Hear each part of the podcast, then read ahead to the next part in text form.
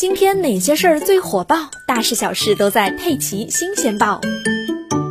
今天，济南大润发发臭隔夜肉洗了再卖的相关话题冲上了微博热搜。根据《新京报》报道，记者六月下旬在大润发超市济南省博店暗访时，发现在这里店员每天备货时最先处理的就是头天没有卖完的隔夜肉，不新鲜、味儿不大的作为九块九一斤的特价肉卖，臭味明显的就冲洗去味儿之后再上柜台，而发臭变质无法处理的就直接绞馅儿灌香肠了。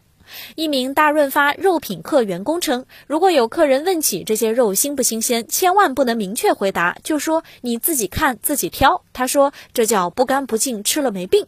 今天上午，大润发官方微博发布微博进行公开道歉，表示相关肉品已经全部封存下架，涉事员工停职接受调查，门店将进行立刻的整改。